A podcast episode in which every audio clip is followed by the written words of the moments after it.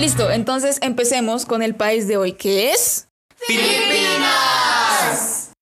Vamos a cantar unos temas. Vamos a hablar de temas. En Random Talks.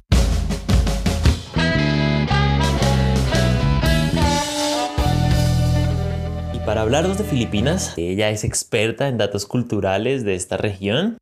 Y bueno, Maya, Eh, bueno, voy a empezar con los bailes de Filipinas.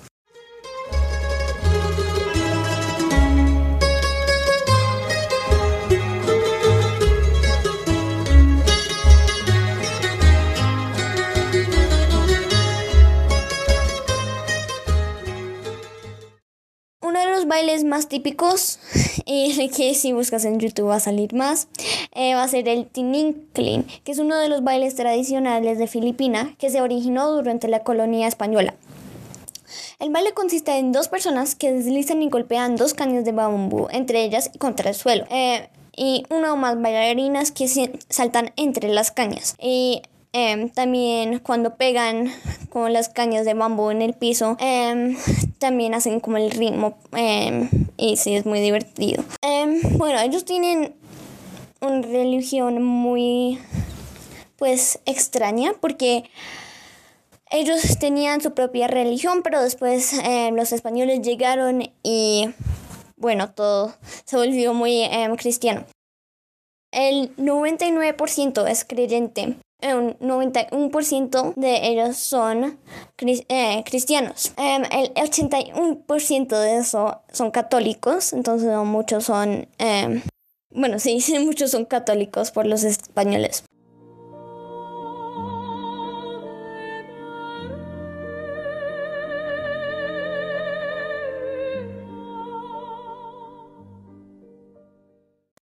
En la ciudad de Cebú hay un festival religioso y cultural el tercer domingo de enero todos los años. Es una festividad católica en honor del Niño Jesús, conocido como el Santo Niño de Cebú. Él es el patrón de la ciudad de Cebú, que, bueno, a mí me pareció muy raro porque es el Santo Niño de Cebú, entonces, no sé, sería muy raro tener una ciudad con eh, que eso sea el Santo Niño de Cebú. Bueno, Filipinas también es uno de los únicos países en todo el oriente que es pre- predominantemente cristiana, em, porque los españoles solo se les ocurrió llegar a Filipinas por alguna razón. La música de Filipinas es una mezcla del estilo español, americano, asiático, influencia indígena. Tiene mucha música muy rara por todo lado. Eh, la música del sur se parece al gamelán de Indonesia, mientras que el del norte es más folclórica. Em, llaman la música española jotas y las más orientalistas jotas filipinizadas.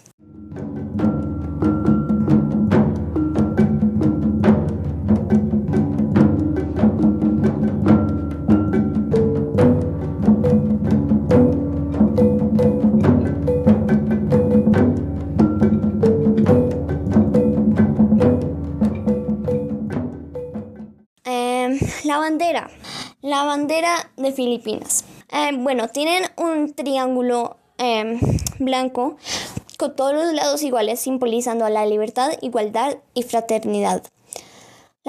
Tienen una línea azul para la paz, verdad y justicia, y una línea roja para el patriotismo y valor.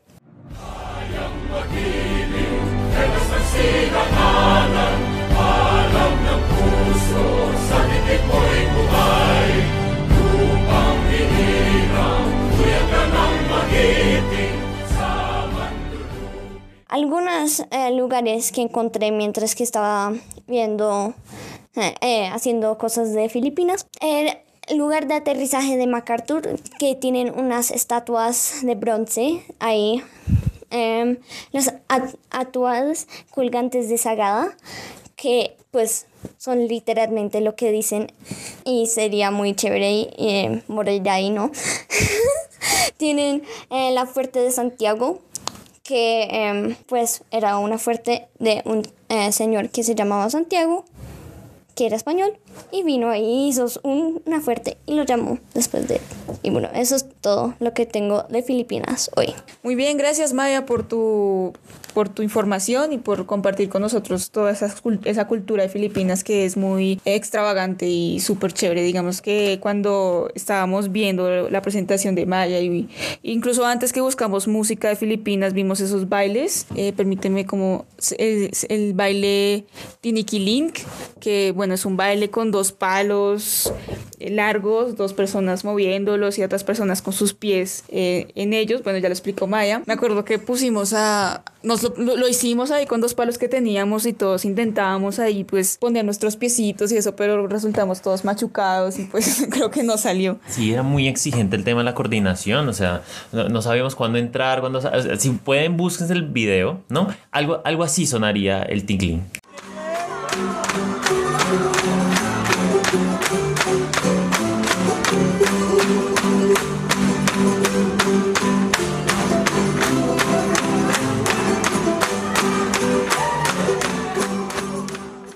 Y sí se requiere un montón de coordinación para, para no ser machucados precisamente por los que están moviendo los palos. Entonces, unos bailan con las manos, llevando el ritmo a los palos, y los otros salte con los pies. Es, es muy chévere.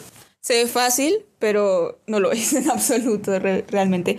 Pero de verdad vean lo que es, es brutal. No, pues eh, eso sería todo. Y gracias por escucharme y toda mi presentación, que fue muy difícil contárselo porque tiene muchas fotos y eso, pero bueno, gracias. Eh, chao.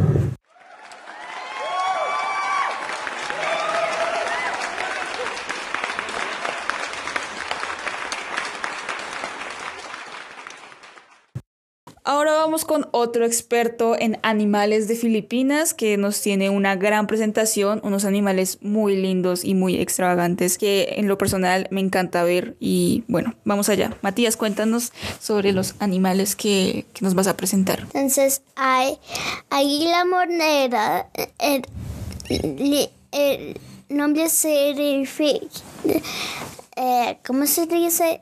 Eh, Nombre científico. Científico es Pitefoga jeffeni.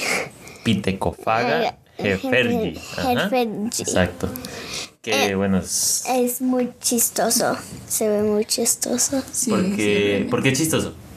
porque tiene sus plumas. Las plumas de la cabeza parecen que las pudiera levantar, ¿no?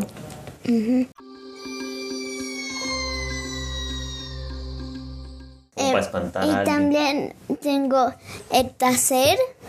Es el mono más chiquito del mundo. Vive en Filipinas porque es un algo de Filipinas.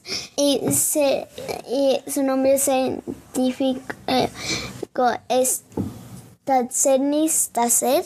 Mm, es Tarsius tarsier. Ajá. Es bien chiquito y ojón.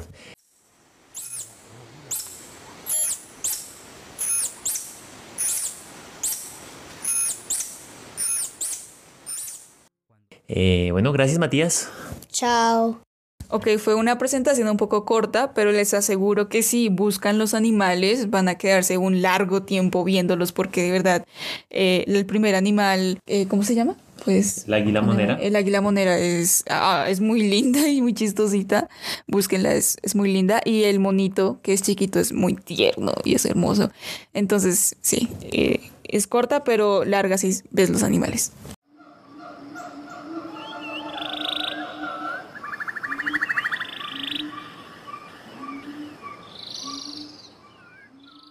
Y después de esa gran exposición que nos acaban de presentar, vamos con el siguiente tema que a mi parecer yo creo que amamos todos, o por mi parte yo lo amo demasiado porque, bueno, es comida de Filipinas. ¿Y a quién no le gusta la comida? A todos nos gusta la comida, cualquier tipo de comida. Entonces vamos a hablar sobre esto, que es en, en este caso soy yo la que les voy a presentar este tema. Yo elegí comida, entonces pues bueno, vamos allá. Delicioso.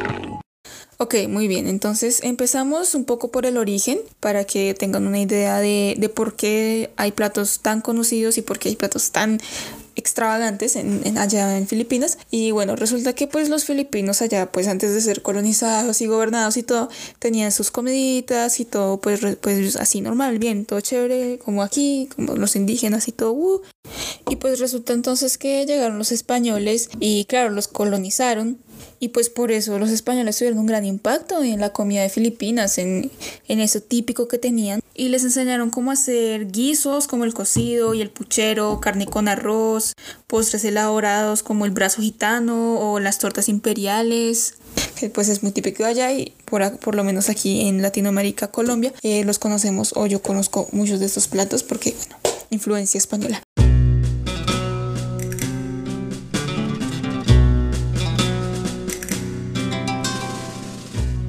Y también tiene una gran influencia china. ¿Por qué? Porque los chinos cuando llegaban a Filipinas a negociar o a comerciar o bueno, a hacer lo que tenían que hacer, pues veían a estas Filipinas, a las hermosas Filipinas y decían, wow, me enamoré.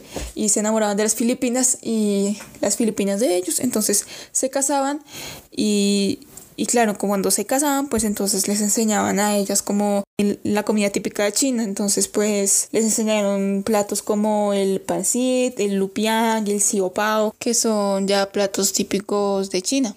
Y así fue como los chinos fueron introduciendo pues sus platos en el país. Entonces sí, tiene una gran influencia china y española, ¿ok? Ahora sí vamos con... Ah, me faltó algo, qué pena con ustedes. Hay tres comidas, esto no lo entendí muy bien.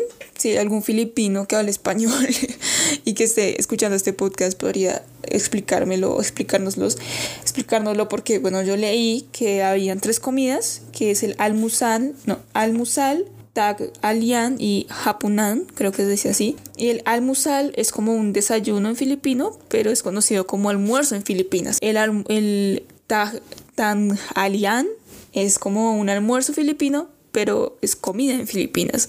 Y el Hapunan es comida o cena, pero es como unas 11 en la tarde. Entonces es como raro porque según eso no tienen desayuno y es como, espera, ¿qué?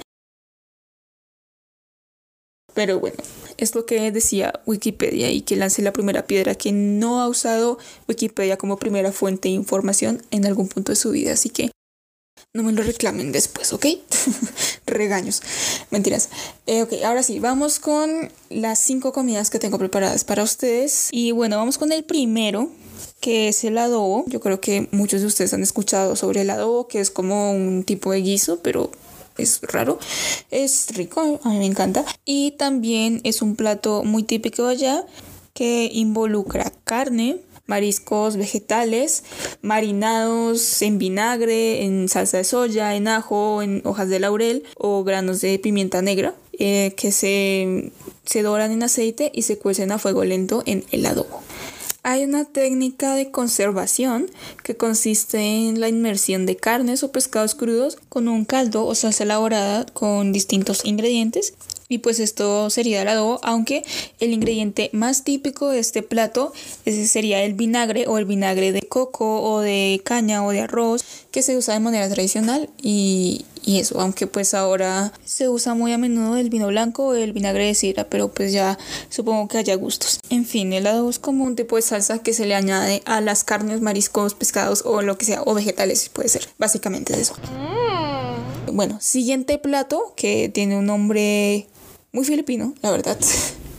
Ese, se llama kare kare, con K ambos. Pueden ir buscando los platos si quieren, busquen adobo filipino o kare kare y pues ahí les van a ir saliendo.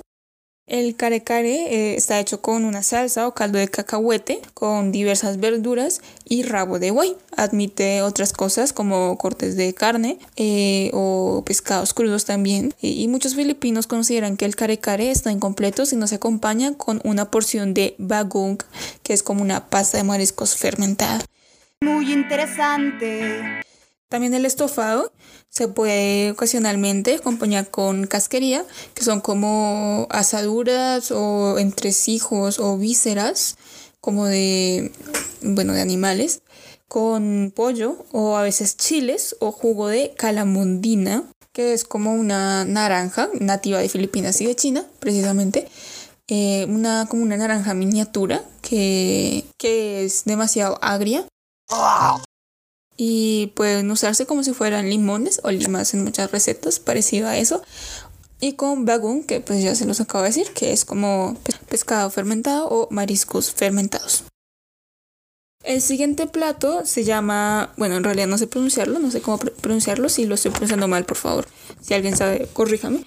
Palabok. El palabok es un plato muy típico de la cocina filipina, pero se piensa que es de origen chino y es muy similar al yakisoba, que son como fideos fritos también. En los ingredientes está el arroz, el almidón de maíz, los fideos de arroz, los brotes de soja, camarones, tiras de cerdo, cebollas, ajos fritos, huevos duros en rodajas, tofu en cubos, trozos de chicharrón o eh, trozos de pescado ahumado. Suele, suele comerse en situaciones festivas y esto va bañado, todo esto va bañado en un jugo de calamondi, calamondina, que bueno, que ya les expliqué qué es. Y si no pusieron atención, pues entonces se van atrás del, del podcast y ponen atención, me hacen el favor. Perdón, me alteré. Bueno, eso es el palaboc. Ahorita, bueno, eh, continuamos con el siguiente plato, el cuarto plato que se llaman que se llama la lumpia frita, que bueno, es muy, es muy parecida como a los rollitos de primavera, no sé si lo conozcan, también es de origen chino, la lumpia frita, eh, que como su nombre indica, pues está frita, eh, y se encuentra normalmente en Indonesia o en Filipinas precisamente.